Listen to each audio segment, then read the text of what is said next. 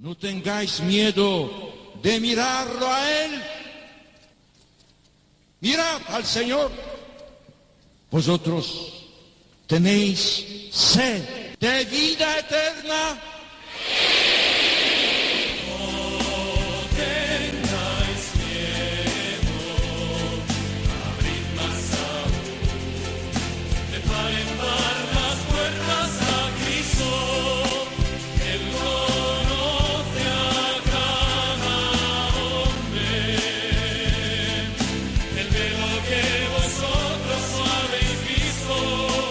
Comienza No tengáis miedo con el padre Juan Francisco Pacheco.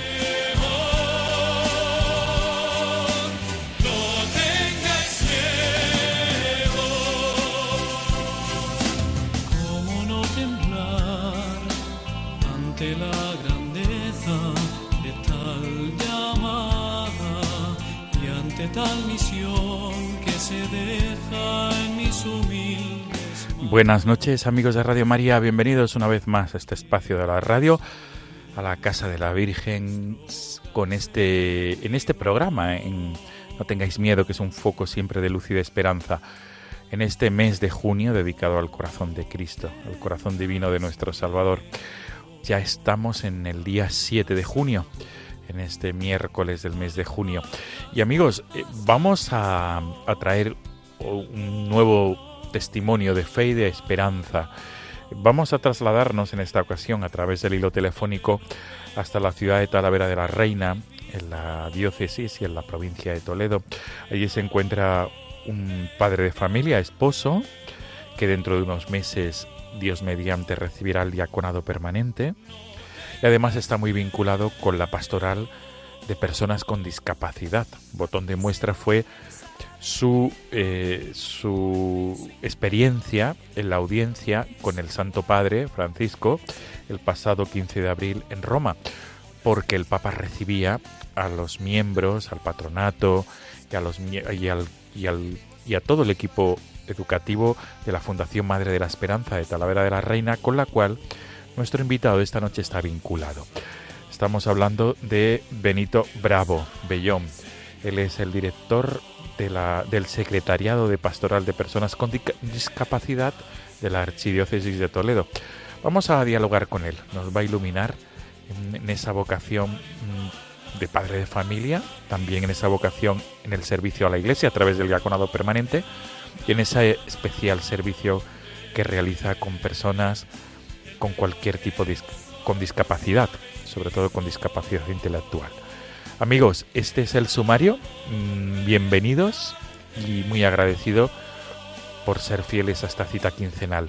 Comenzamos.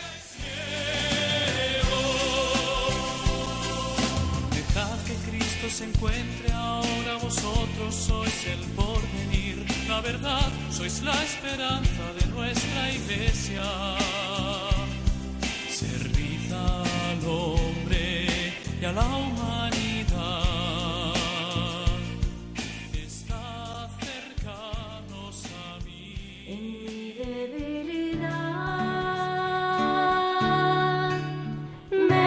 Me haces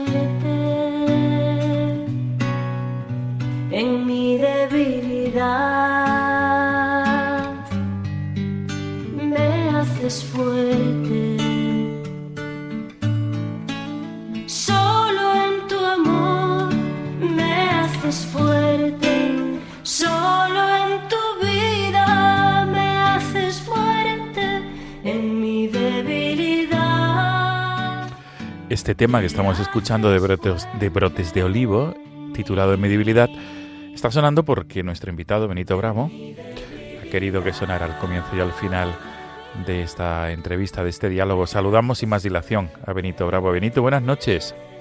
Buenas noches, padre Juan Francisco, y muchísimas gracias por, por este dudoso honor de llamarme y sorpresa, pero bueno, agradecido.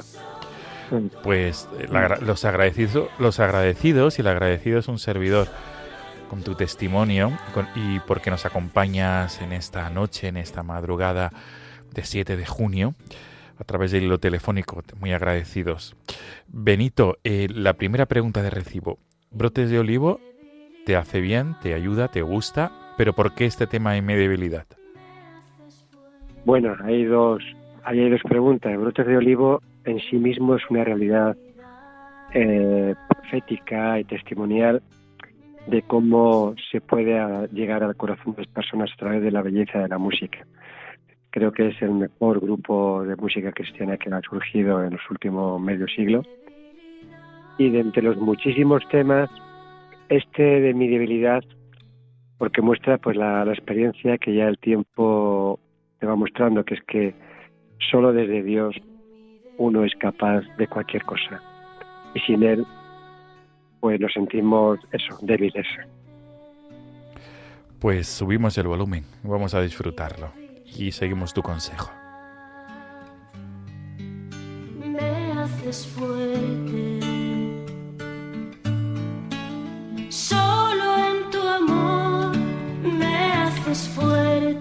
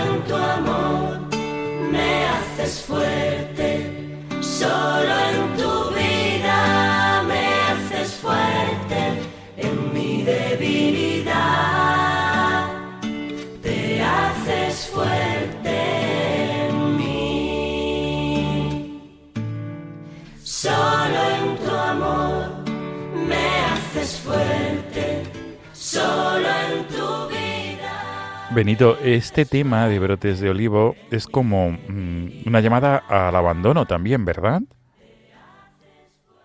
A un abandono no pasivo, sino a, a decir, la debilidad no quiere decir nulidad, quiere decir que, que Dios utiliza nuestras capacidades y las eleva. Que nosotros sin Él no podemos hacer nada, pero Él tampoco quiere prescindir de nosotros, ¿no? Es un equilibrio difícil, una tensión interior entre el ponerse a disposición de Dios, pero reconocer que lo principal, lo esencial de la obra la hace Él. Y sobre todo los frutos son obra del Espíritu. Qué bien, muy bien, Benito. Pues vamos a comenzar este diálogo, este diálogo nocturno que tenemos quincenalmente. En esta ocasión tú nos acompañas. Y lo primero de todo, vamos a presentar a la audiencia de Radio María quién es Benito Bravo Bellón, residente en Talavera de la Reina, padre de familia, esposo, eh, te dedicas al ámbito de la educación, en- con los colegios, ¿no? Apoyas y asesoras a los colegios de las hijas de la caridad y además está muy vinculado con la pastoral de, de personas con discapacidad, vinculado con la Fundación Madre de la Esperanza de la ciudad de Talavera, que ha cumplido 50 años, que es una fundación, es.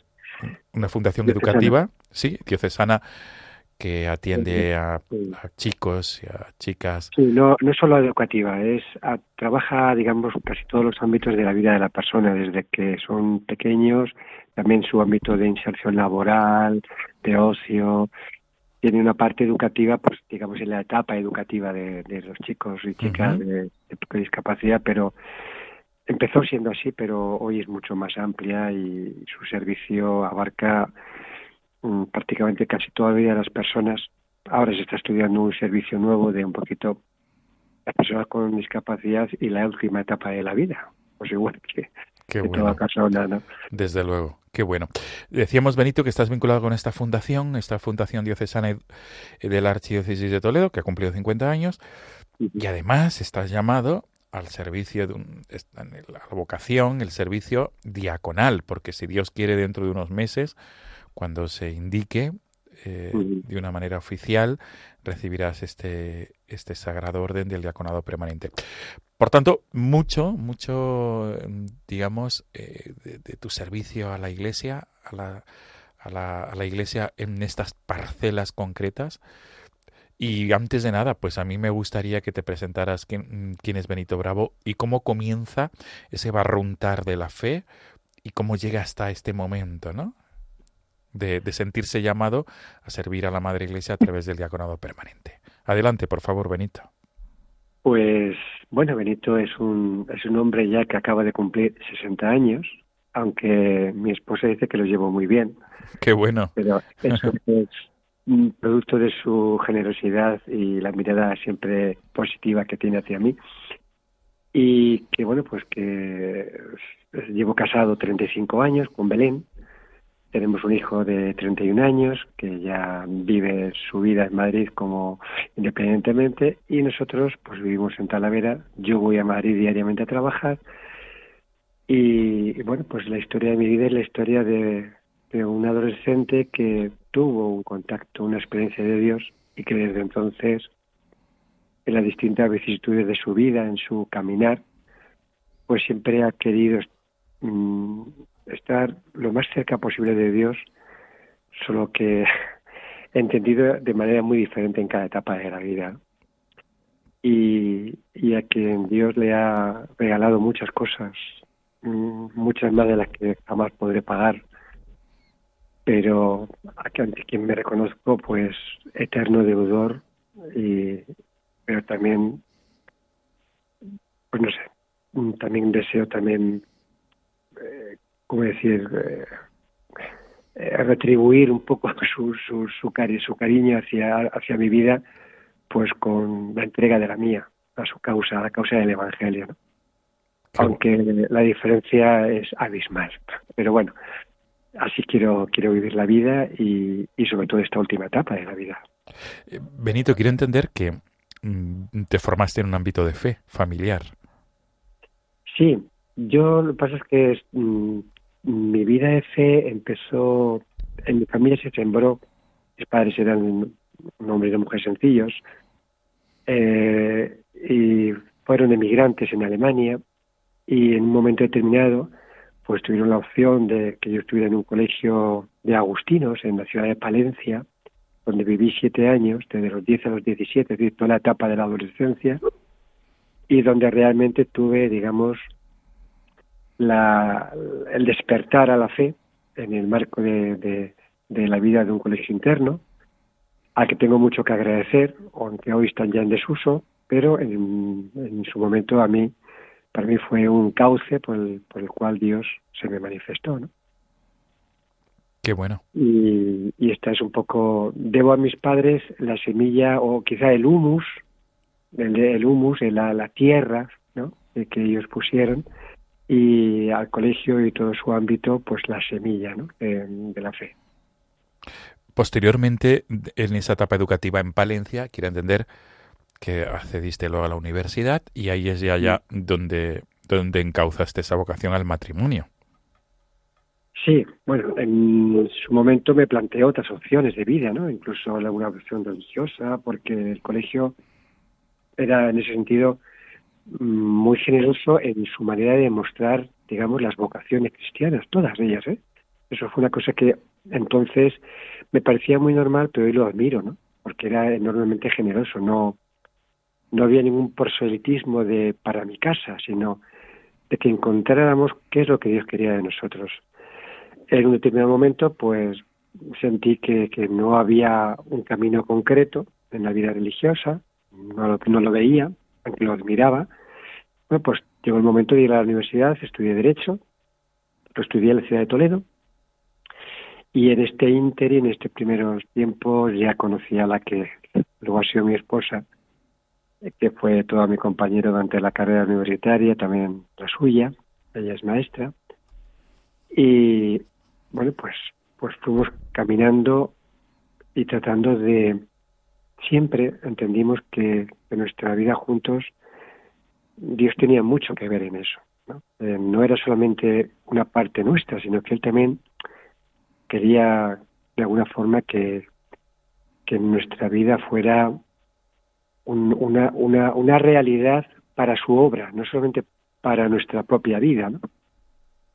Eh, y bueno, pues en ese sentido siempre hemos entendido nuestro matrimonio como, como un regalo de amor del Señor y, y por eso desde el principio hemos querido estar abiertos a lo que quisiera de nosotros, ¿no? Qué bueno. Sí. Ahora me quiero detener en, en esa vinculación tuya con las personas que tienen discapacidad. ¿Cómo comienza ese? Porque, digamos, me gustaría abordar contigo en esta noche, por un lado, ese servicio que, realizas a la Iglesia. Tienes una labor profesional en el ámbito de, los, de asesoramiento de los colegios de hijas de la caridad, pero eh, en el servicio a la Iglesia, digamos, ese servicio, un servicio, permíteme la expresión, un poco especial, estás eh, coordinando ese trabajo pastoral con personas que tienen discapacidad en la Archidiócesis de Toledo. ¿Cómo comienza en ti ese servicio y esa llamada? ¿Y qué experiencias nos puedes compartir de ello?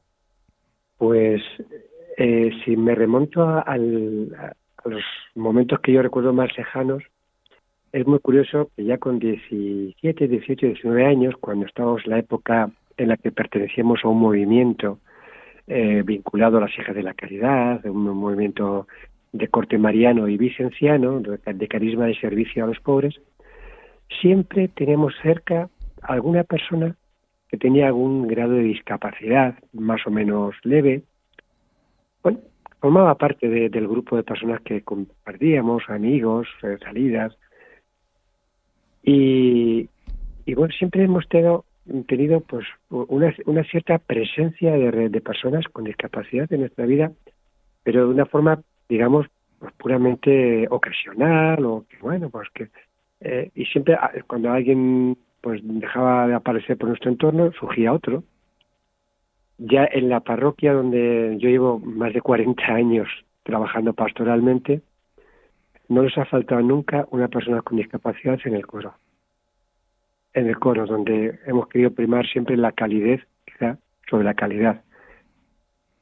Y luego ya hace muchos años, eh, pues me llamaron mm, desde de lo que entonces todavía no era fundación, era un centro diocesano, para formar parte del patronato de, de, lo que sería, digamos, esa obra, o esa obra que es una obra diocesana. Entonces lo llevaba el Instituto Secular San Bonifacio, luego estuvo bajo la dirección de la hijas de la Caridad y finalmente ahora ya está bajo la dependencia directa de un sacerdote diocesano. Y desde entonces estoy en el patronato y bueno, mi, es verdad que el patronato es una misión, digamos, no es una presencia continua en la realidad, pero sí una sensibilización especial hacia esta realidad. Y hace, va a ser, ha hecho ahora dos años que don Francisco, pues me nombró director del secretariado.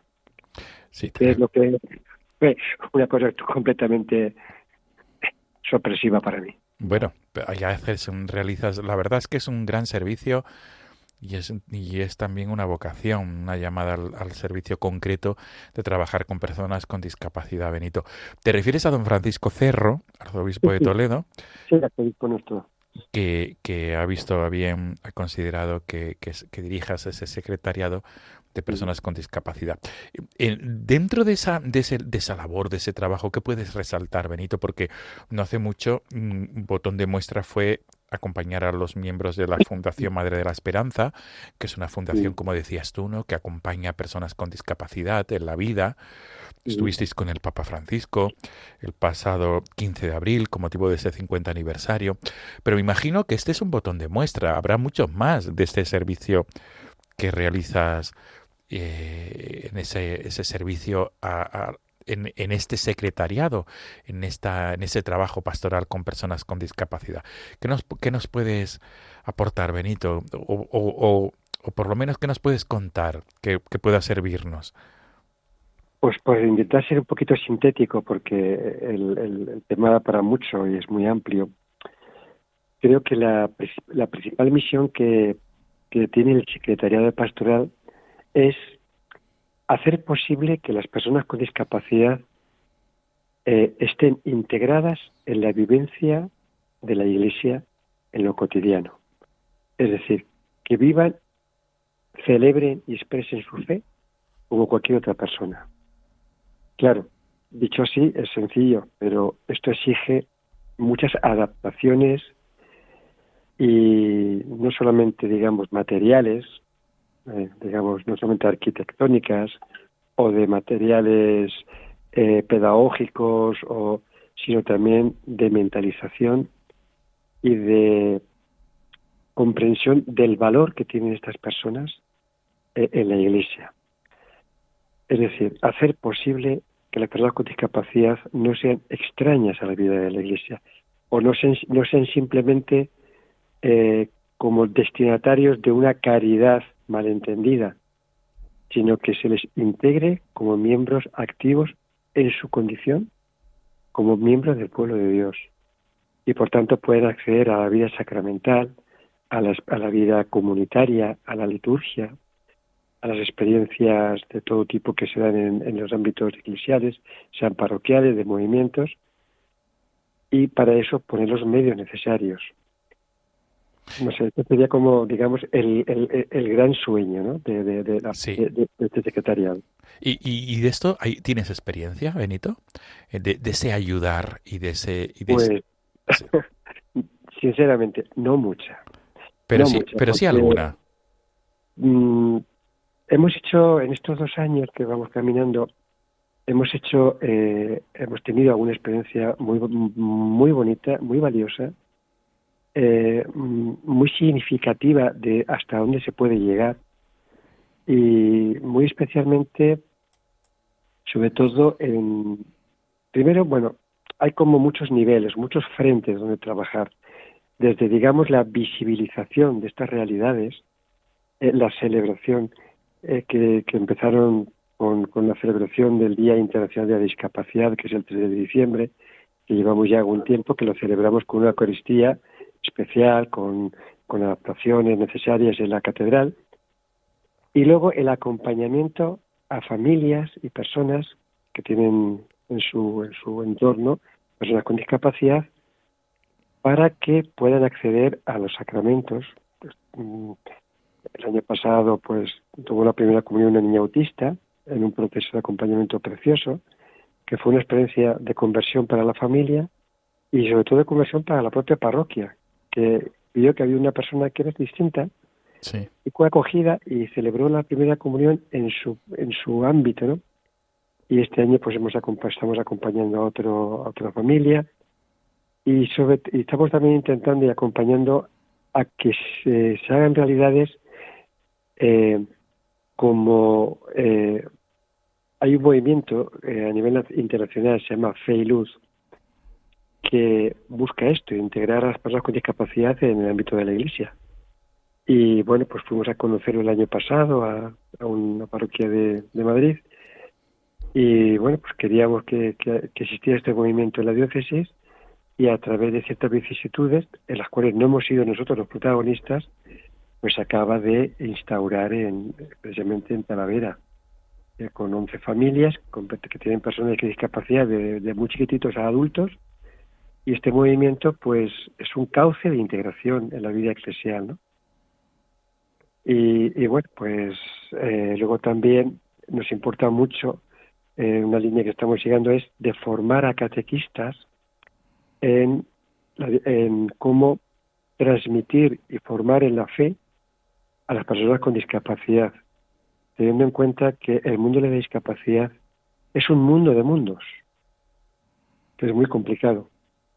Yo, eh, bueno, esto tuve que hacer como dentro del proceso de formación diaconal, tuve que hacer el bachillerato en ciencias religiosas, que lo acabé el verano pasado, y en el trabajo de, fin de grado, de fin de, bachillerato, pues hice lo hice sobre los sacramentos y las personas con discapacidad. Y lo primero que tuve que estudiar es qué tipo de discapacidades hay, porque qué tiene que ver una persona con parálisis cerebral con un síndrome de Down, o una persona ciega con un con un autista. No tiene nada que ver y todos forman parte del mundo de la discapacidad. Entonces, hablamos de las discapacidades, muchos tipos de discapacidades, muchos grados, y por tanto, las respuestas no pueden ser las mismas, ¿no? Esto lo complica mucho, esto es lo que más complica el tema, ¿no? Sí. Qué bien, Benito, muy bien resumido y, y, ahí nos estás también a nosotros ayudando, ¿no? en, en, este, en ese afán que hemos de tener por, por integrar cada vez más, desde luego, en nuestra vida eclesial y, y, que las personas con discapacidad se sientan también integradas, sin duda. Benito, vamos a hacer una pausa. Para ello vamos a utilizar uno de los temas que tú mismo has compuesto, que se titula Caminaré, el Salmo 114. ¿Cómo surge este tema musical? ¿Y, y por qué compones este tema musical? Bueno, mmm, creo que te he comentado antes que, que un poco mi, mi trayectoria, digamos, eclesial, donde más ha estado presente y continua ha sido en una parroquia, concretamente en la parroquia de los Santos Mártires de Talavera de la Reina. Pues en esta parroquia, desde muy jovencitos, pues el grupito de jóvenes que, que formábamos aquel movimiento íbamos a cantar a la misa. Al principio había una religiosa que tocaba el órgano, yo había aprendido a tocar la guitarra poquito antes y empezamos a animar las celebraciones litúrgicas del, de la misa, digamos, principal del domingo. Y aquello empezó, aquello sucedió hacia el año 81 y seguimos en ello. Qué bueno. Y una de las cosas que siempre me llamó la atención eh, fue que en un cierto momento, ya no recuerdo exactamente cuándo, descubrí que el salmo responsorial de la misa estaba hecho para ser cantado, pero que pocas veces teníamos un, salmo cantable o, había una canción. Y empecé a, a, a, musicalizar las antífonas. Que bueno, pues hacer una canción puede ser un poco complicado, pero ponerle música a una frase, o, pues eso puede ser más sencillo. Y yo que mis capacidades musicales son, bueno, pues discretas, pues empecé a hacer esto, pero he hecho ya muchas docenas de ellos. Y hace unos años, con la ayuda de, algunas personas, entre ellos de los miembros de Brotos de Olivo, grabamos un CD con una selección de estas antífonas, que se titula Despiértame, que no está así, está publicado en un CD, pero no está así muy bien distribuido, distribuido lo hemos distribuido un poco de forma entre amigos, conocidos, aunque ahora, bueno, pues poco a poco voy subiendo canciones al canal de YouTube y, y bueno, nos parece que, que era una forma de invitar al pueblo de Dios a cantar el Salmo, por lo menos la antífona. Y bueno, al final, pues en la parroquia nuestra se cantan, se cantan prácticamente todas las antífonas de los tres ciclos, del ciclo completo de, de los tres años, A, B y C. Qué bien. Tenemos ya unas quince y pico, yo creo. Hemos perdido un poquito. Y bueno, luego hemos ido componiendo otras cosas para la parroquia, porque nos parece que, que la música es, es, el lenguaje que todo el mundo entiende y, y bueno, pues sí, sí. con estrechito cuidado, pues bueno, pues hemos hecho esta. Y bueno, hay muchos temas. Los que están grabados un poquito en calidad son pocos, porque bueno, grabar un disco es una tarea uf, sin duda complicada. Sin duda, Benito. Complicada. Sin duda.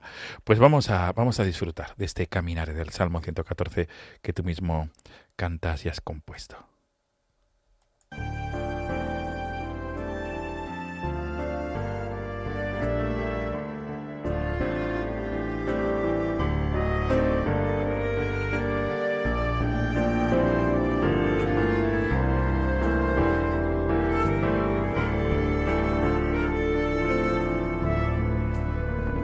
Caminaré en presencia del Señor, en el país de la vida. Caminaré en presencia del Señor, en el país de la vida.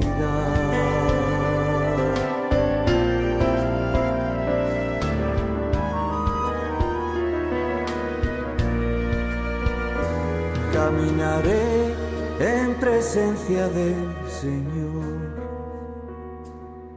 en el país de la vida. Caminaré en presencia del Señor, en el país de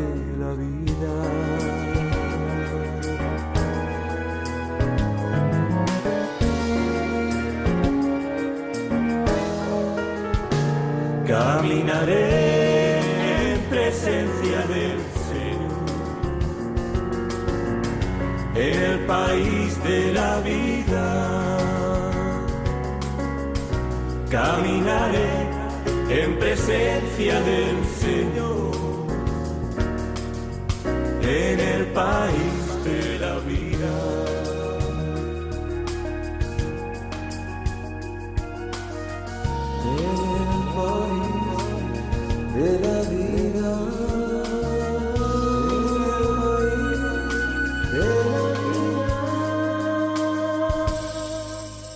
Están escuchando No tengáis miedo con el padre Juan Francisco Pacheco.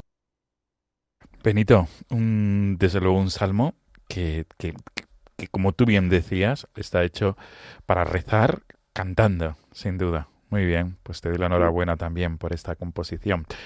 Vamos ahora. Solo, decirte, padre, que, Sí. no canto yo esa canción, ¿eh? ¿Quién? Quisiera- lo- esta, ca- el, el vocalista de esta canción es Juan Morales, de Brotes de Olivo. Ujú.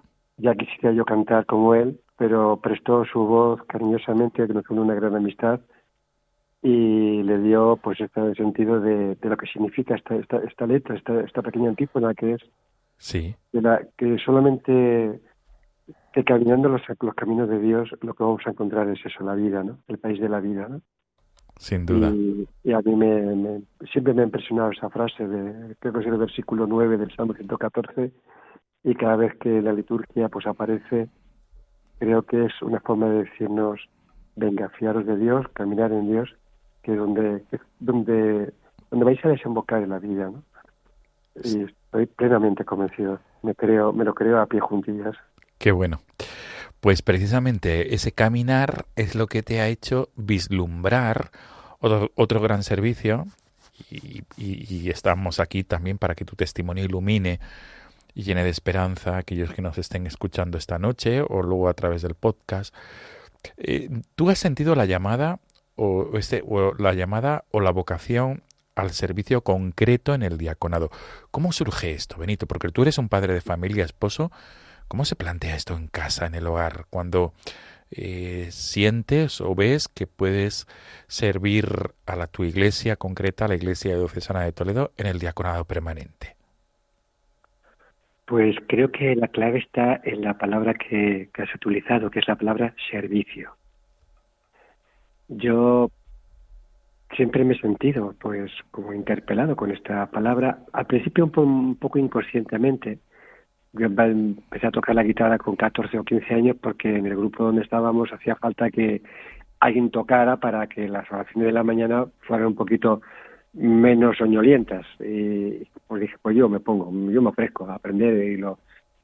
Luego, durante la época más juvenil, con- pues en el movimiento este de JMV, de Juventud de María Vicencianas, pues tenía un alto componente de servicio a los pobres, como un carisma vicenciano propio. Y allí tuve algunas experiencias muy intensas que, bueno, sería muy largo de contar. Y luego a partir de ahí, pues ya, ya en unión de la que entonces era mi novio y luego mi esposa, pues siempre nos hemos sentido llamados a servir a la iglesia. ¿Cómo? Pues donde lo veíamos, ¿no? Siempre al final la parroquia ha sido la constante, pero ha habido muchas tareas pastorales dentro de ella y otras cosas que han surgido, ¿no? También al margen de la parroquia. Pero concretamente lo del diaconado permanente ya es mucho más reciente, porque esto otro, pues me estoy retrotrayendo a, a, décadas. El diaconado permanente surgió, el recuerdo que tengo fue hace ahora como unos seis años aproximadamente, pues mi esposa y yo fuimos a pasar un día de retiro a un monasterio de religiosas y en ese monasterio conocíamos a algunas y nos asignaron, vamos a decirlo así, una para que, bueno, nos acompañara ese día y si alguna cosa necesitábamos, pues hablar. Y en un diálogo con ella, pues le, comentábamos que nuestro deseo era pues entregar nuestra vida al Señor en la Iglesia, sirviendo en lo que la Iglesia pudiera precisar de nosotros. Y aquella religiosa dijo, ¿y no has pensado en el diaconado? Esto fue como si me hubieran dado una patada en el pecho. Uh. Porque yo lo único que se, se ve del diaconado de aquel entonces es que era como un estado transitorio del profesor de los seminaristas en su proceso de formación como sacerdotes. Y cuando salimos de aquel día, empecé a buscar qué era eso del diaconado permanente. Claro, y ya me pasé las siguientes semanas y casi meses leyendo, preguntando, y de repente descubrí que existía en la Iglesia una vocación especial de servicio que se configuraba en torno a la palabra de Dios, la liturgia, sacramentos y la caridad, y que era compatible con mi vida de casado. Claro, aquello fue un, como un descubrimiento y sentí que, que, que, ahí es como si se hubiera hecho un poco una luz sin que yo estuviera, aunque no tenía la conciencia de que estuviera ciego, pero como que, que se ampliaba el horizonte.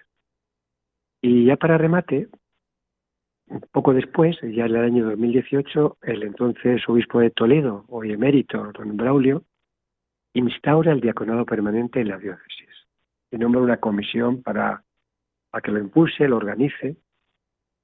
Y entonces comprendí que, que bueno, pues que era durante aquel verano habíamos estado en mi mujer y yo en Honduras, donde habíamos vivido años atrás una experiencia misionera.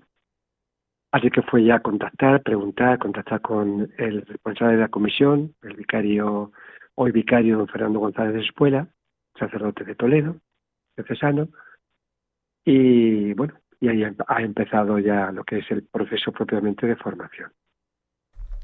Benito, quiero entender que, que Belén, tu esposa, ¿verdad? eh, eh, vio esto claro conjuntamente contigo desde el primer momento.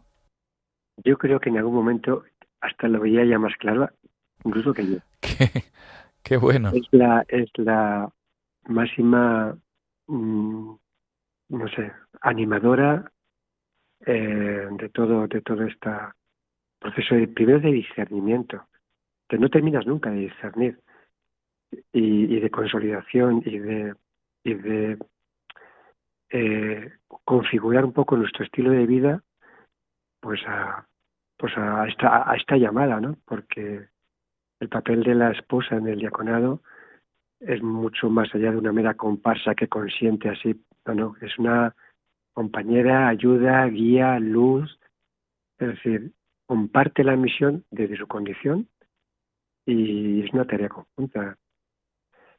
Y desde luego Mm, incluso en algún momento de, de vacilación, de duda, de, pues ella ha estado ahí como un puntal, ¿no?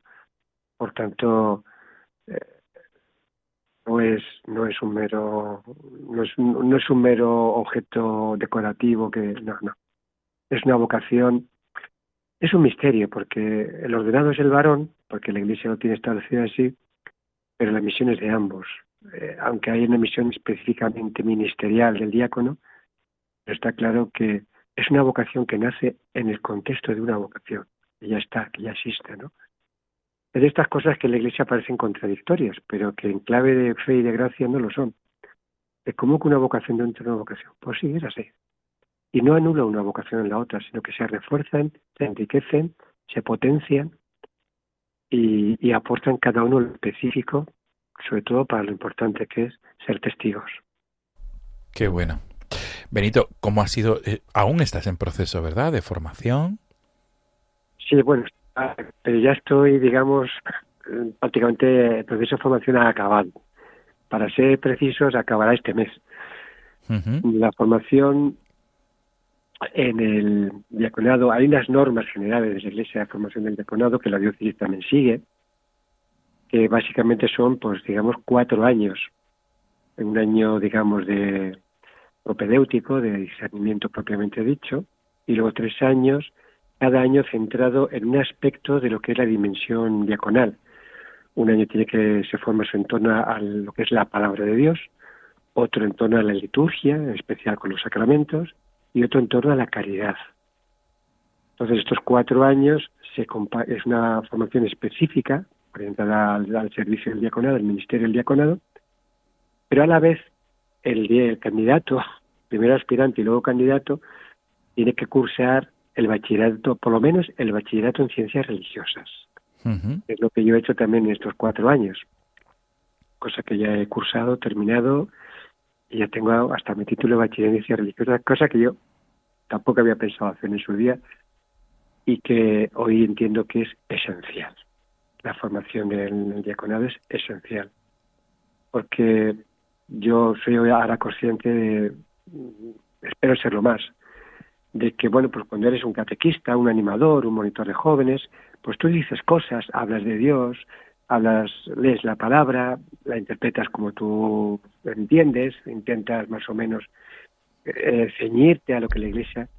Es que un diácono no es él el que habla, habla la Iglesia, celebra la Iglesia y por tanto debes tener una formación de verdad que esté en línea con el magisterio de la Iglesia y con lo que la Iglesia desea que sea el diácono, ¿no?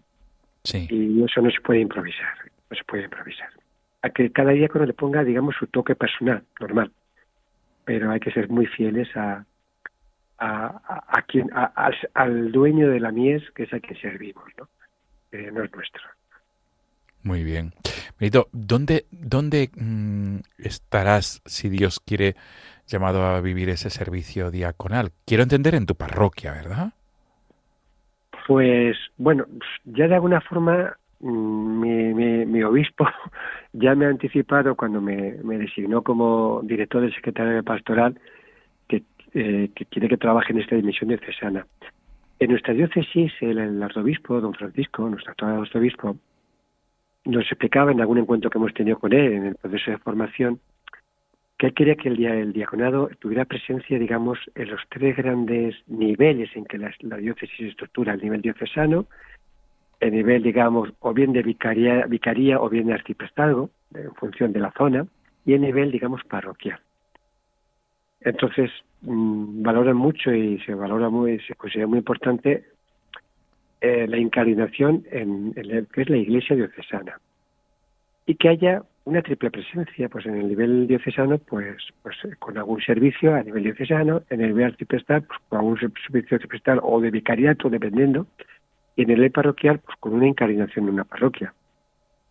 Porque el diácono es un miembro de la iglesia, es un ministro de la iglesia que sirve al pueblo de Dios como sirven los demás ministros, desde lo específico suyo, pero no es tampoco un bicho raro pues igual que muchos sacerdotes tienen una misión a lo mejor en una parroquia, pero luego a lo mejor tienen una delegación de no sé qué, en la diócesis, o tienen un, o un vicario tiene un asignado un servicio una vicaría, o un arcipreste, pues ya está, estamos haciendo un poco lo mismo, simplemente con esas características propias de ser personas que vivimos una dimensión en el mundo, porque trabajamos en el mundo laboral, es decir, el diácono vive de su trabajo, y tenemos una, una, una realidad familiar, aunque también existe el diaconado permanente de célibes, ¿no? Pero bueno, la mayoría suelen ser personas pues que tienen una realidad de matrimonio y de familia. Sí. Servimos donde lo diga la Iglesia, porque estamos a servicio de, de Dios que se manifiesta a través de, de la misión que la Iglesia nos encomienda, ¿no? Sí, Benito, y digamos que estás, digamos, a las puertas de la ordenación diaconal, porque aún no se sabe exacto, ¿verdad? El, el cuándo será. Sí. Y, y, digamos, para ti, tu ilusión más grande en este ámbito, y también para aquellos que nos escuchan, que, que a lo mejor a raíz de esta conversación también, bueno, nunca han escuchado hablar del diaconado permanente. ¿Qué es lo, para ti, qué, qué, qué, qué, cuál es tu esperanza y cuál es tu ilusión desde Dios a partir eh, de que seas diácono permanente? Pues creo que lo más importante es que quisiera ser diácono, más que hacer cosas de diácono. Es decir, quisiera ser imagen de, de, Cristo servidor, del Cristo que sirve. Luego lo que haga un diácono, que es verdad que puede hacer ciertas cosas en la vida sacramental, litúrgica, comunitaria, vale, pero nunca olvidar que ante todo debemos ser, debemos ser. Y que el hacer es simplemente una expresión de ser. Ser digno, servidor del Señor, en la iglesia, a las personas, especialmente si puedo servir a las personas que más lo necesitan. Y no, no aspiro a nada más. Qué bien. Pues ha sido un rato muy agradable de conversación contigo, Benito Bravo Bellón, padre de familia, esposo.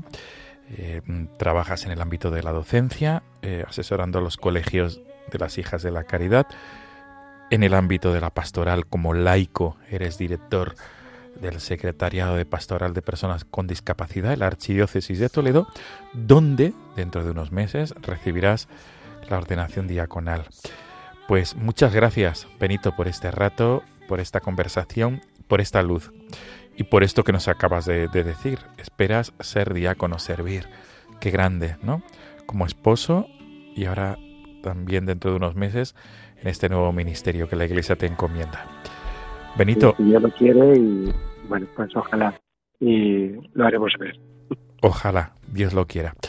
Pues un saludo también para tu parroquia, la de los Santos Mártires de la ciudad de Talavera de la Reina, de, la vuestra parte, eh, donde muchas veces Radio María viene a, transmitir también la Eucaristía algún domingo al año y donde lo recibimos cariñosamente reconociendo el grandísimo servicio que hace al mundo entero comunicando eh, esperanza y la fe del Señor y en María.